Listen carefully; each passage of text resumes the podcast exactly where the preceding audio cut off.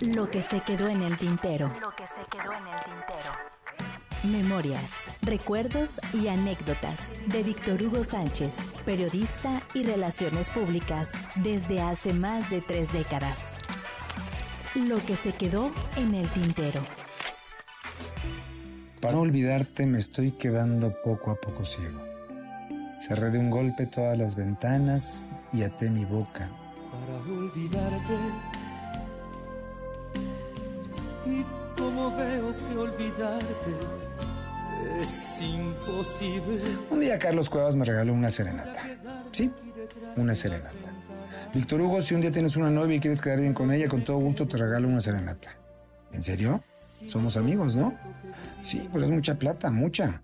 Te les regalo, dije. Para olvidarte. Había conocido a Carlos Cuevas antes de que fuera muy famoso. Cantaba en un lugar que administraba un tal Weman. El Foro 2 creo que se llamaba el lugar. En el barrio de Chimalistaca. Una crepería con aires de peña taberna donde la bohemia era la que imperaba. Noches de Silvio, de Milanés y todo lo que heredamos los universitarios de los ochentas tardíos. No éramos tan amigos en aquel entonces, pero nos conocíamos. Carlos, ya estoy trabajando en el Heraldo de México y quiero entrevistarte. De ahí pasamos a que él se inscribiera en el concurso de la voz del Heraldo y a que comenzaran a abrirse las puertas que merece un talento de tal magnitud. En aquellos años mi espíritu bohemio y trovador me hacía visitar todos los bares y centros nocturnos de la ciudad en busca de cantantes excepcionales y ya entrado en confianza me arranaba en alguno que otro bar y disfrutaba del ambiente nocturno de aquel México. Y uno de mis lugares favoritos fue el Prestige, el barecito El Premier, un lugar muy fregón al sur de la ciudad, donde de miércoles a jueves Carlos Cuevas y Jorge Muñiz hacían las delicias de noctámbulos como yo.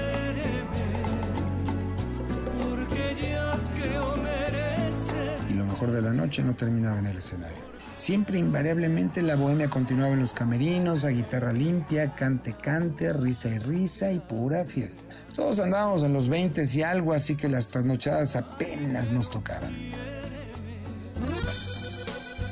Una noche, al concluir su actuación, Jorge y Carlos me invitaron a un tour, a un antrillo de mala muerte. La casa de la tía Tita, un prostíbulo de altos vuelos. ¿Vienes con nosotros, Víctor Hugo? ¿Así de plano? Mira, ahí nos pagan lo que acá ganamos en un mes y solo cantamos una o dos canciones. Anímate. Y yo, tan proclive al desmadre en aquellos años, fui sin chistar. Judiciales, gente medio mafiosón en las mesas, en los salones. Era una casa en las lomas muy elegante y custodiada donde las mujeres más hermosas que he visto en mi vida desfilaban sin pudor entre la clientela. Vamos a cantar, espéranos aquí. Nos piden que cantemos en un salón privado para alguien importante que no quiere ser visto. Ok, o sea, yo me quedo aquí. Por favor, Víctor Hugo, en media hora venimos por ti.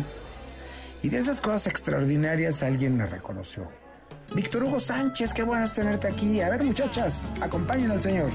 ¿Qué te sirvo, Víctor Hugo? Lo que pidas, cortesía de la casa. Lo que pidas. Solo estoy esperando a que salgan Jorge y Carlos que vinieron a cantar. Bueno, bueno, quédate aquí con las muchachas. Niñas, atiendan a mi invitado. Y así, cuatro o cinco jovencillas se acercaron, intentaron la plática y yo, aterrado, veía a los clientes ebrios, algunos peleando, otros empistolados, y pensé que para aventura ya era suficiente. Víctor Hugo, ¿te acuerdas de mí? ¿Celina? Sí, fuimos en la primaria. Pues te veo, como decir, muy cambiada, muy frondosita. Y sin poder alguno se alzó la blusa y me mostró generosa sus encantos tan encantadores.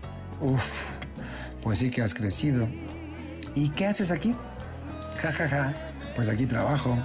Claro, qué pendejo soy. En eso sonó la campana salvadora, Jorge y Carlos me apuraron. Vámonos, no quisieron que cantáramos, lo bueno es que de todos modos nos pagaron.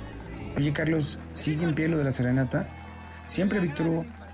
Cuevas ya había triunfado en Las Vegas y en el mundo entero con el tema Un Bolero. Ya era una estrella internacional y bueno, yo pensaba que gastarme un cartucho así tendría que ser con alguien que de verdad yo estuviera muy enamorado. Muy. Traté de encontrar la frase ideal que al fin te pudiera explicar. Un día conocí a Lola, quien cambió mi vida y mi forma de ver el amor. La Lola por la que rechacé trabajar como jefe de prensa de Luis Miguel. La Lola por la que yendo al concierto de Frank Sinatra di vuelta al volante para irnos a echar pasión. La Lola por la que dije, Carlos, ¿puedes el 26 de marzo acompañarme a dar la serenata? Y Carlos, que es un caballero y un excelente amigo, llegó con su familia en una camioneta.